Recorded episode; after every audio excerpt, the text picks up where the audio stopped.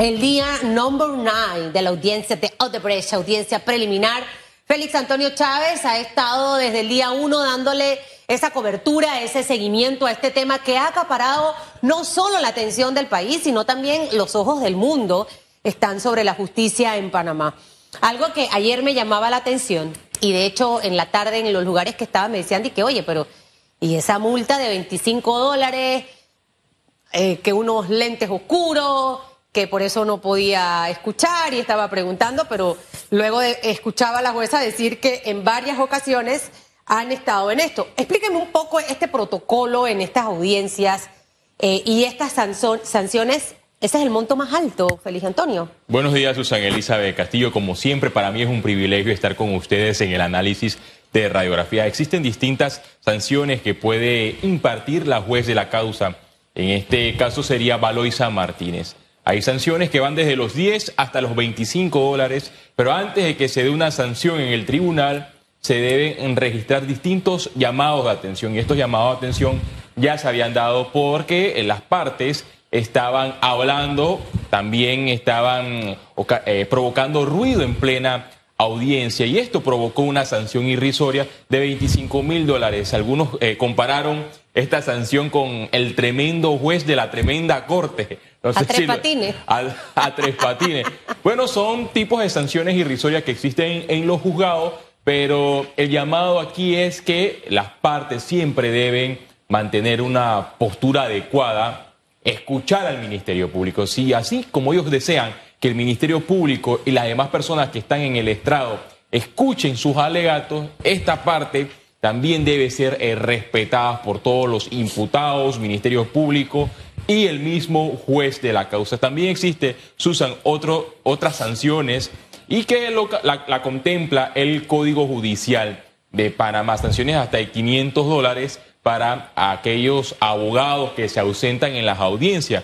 No sé si recuerdan en la pasada audiencia eh, uno de ellos fue sancionado con 100 balboas. Bueno, el juez tiene eh, esa potestad de sancionar a los abogados que no asistan y no presenten una incapacidad médica, un motivo de ausencia, pueden recibir de inmediatamente, inmediatamente. Bueno, aportarse bien, porque creo que lo que está dándose en esa audiencia es un tema muy importante. Ahora, eh, hoy inicia ya el periodo de alegatos de la defensa, hoy jueves. Eh, ya después de esto, ¿qué, viene? Y, la fiscalía hablaba de tres días, de tres a cinco días en sus alegatos. O sea, ¿cómo, ¿cómo dividimos esto entendiendo que ya la otra semana es 30 de septiembre, Félix? Se esperaba que el Ministerio Público finalizara su proceso de alegatos el día viernes, pero lo terminó antes. Y el último en hacer su alegato, en alrededor de 30 minutos, fue el abogado eh, querellante, el que representa al gobierno nacional por parte del Ministerio de Seguridad.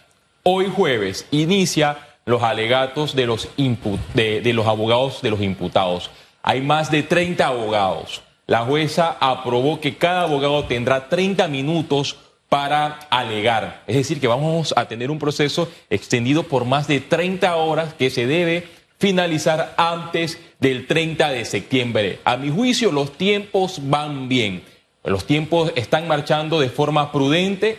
Después de esta fase, cuando ya los abogados de los imputados terminan el proceso de alegatos, la juez se debe, eh, debe acoger a un término a ver si llama a juicio a estas personas o si aplica el sobrecimiento. Hay una fase que eh, se le conoce como juicio o también audiencia ordinaria.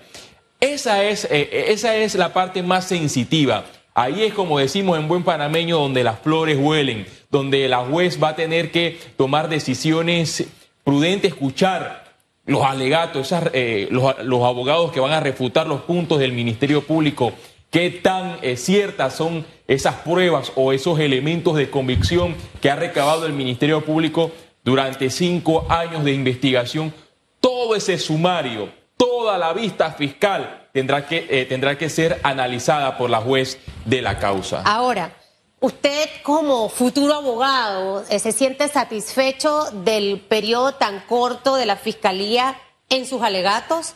¿O, esperaba que quizás fuera un poco más profundo? Se lo digo yo sin ser estudiante de Derecho, que, que, para mí la fiscalía en este momento era como crucial el poder validar, yo aquí nada más tengo como 10 hojas, las más de mil fojas que están en ese expediente, eh, pero no sé si con lo que hicieron hasta el día de ayer es suficiente. A mi juicio es más que suficiente porque no se trata de un volumen de páginas, sino lo contundente de lo que es la misma prueba, porque eh, eh, son un sinnúmero de miles de, tomos, pero la, la, vista fiscal es la crónica, es la narración a través de los acuerdos de pena que logró el Ministerio Público y de las personas que fueron involucradas, que confesaron, testaferros que confesaron, porque aquí hay más de eh, cinco personas condenadas, confesaron y salpicaron a otras personas. En vista de todas estas pruebas testimoniales, elementos de convicción, también eh, otras informaciones que fueron compartidas por jurisdicciones internacionales y solicitadas por el mismo Ministerio Público, se armó esta vista fiscal.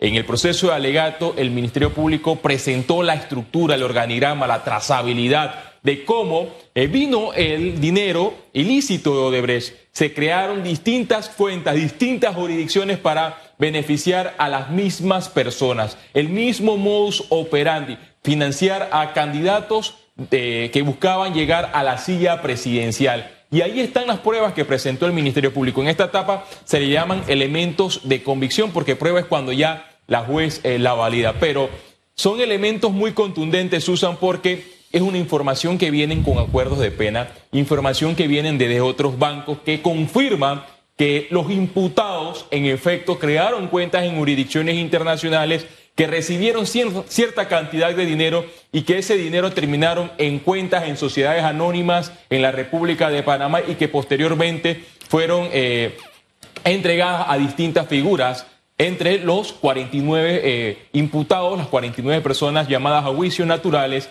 y una jurídica. Aquí la juez va a tener que determinar eh, e, estas pruebas y algo que también, Susa, que hay que tomar en cuenta es el proceso abreviado que solicitó al principio de, este, de, esta, de estos alegatos los abogados de los imputados. ¿Por qué solicitaron un proceso abreviado? Porque ellos ya sabían que existían los elementos de convicción. Aunque los bancos no estén en la investigación ni nada de eso, es, es válida la información. Cuando la defensa solicita el proceso abreviado es cuando ya estás acorralado se sientes acorralado por el sinnúmero de pruebas, por el sinnúmero de elementos de convicción y al solicitar eh, las reglas del proceso abreviado le estás diciendo al juez, mire juez, la persona imputada a la cual yo defiendo, yo represento, ella tiene responsabilidad y quiere que este proceso sea rápido y que usted le aplique una reducción en esta pena por el delito de 12 años, que no lo condena a 12 años porque eso es lo que está solicitando el Ministerio Público. Ayer el abogado querellante de este proceso también lo reiteró. Él dijo, mire, señora juez, yo iba a solicitar el sobreseimiento definitivo para dos personas, para Michelle Lazo, la hija del médico Jaime Lazo, y para María Bagatelas, madre del ex ministro Jimmy Papá Dimitrio. ¿Por qué?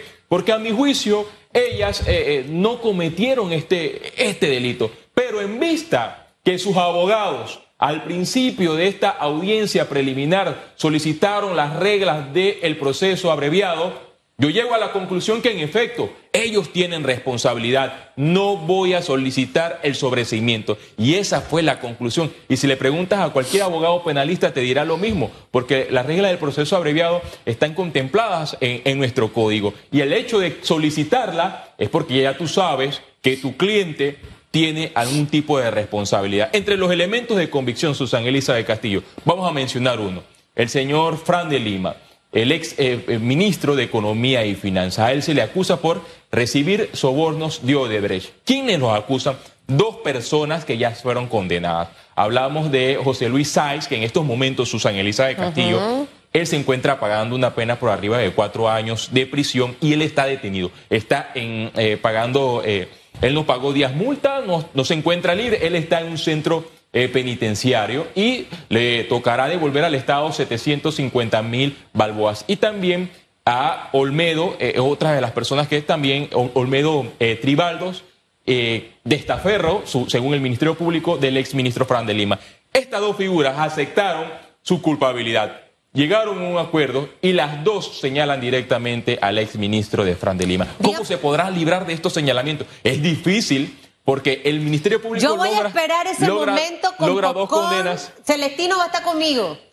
Con popcorn, soda y todo lo demás. Ahora, después de esto, 30 de septiembre cae, vamos a buscar el calendario porque no sé el día exacto en el que debe cerrarse esto y no sé si realmente vaya a ser la otra semana. El 30 de septiembre efectivamente es el otro viernes, ya primero de octubre es sábado.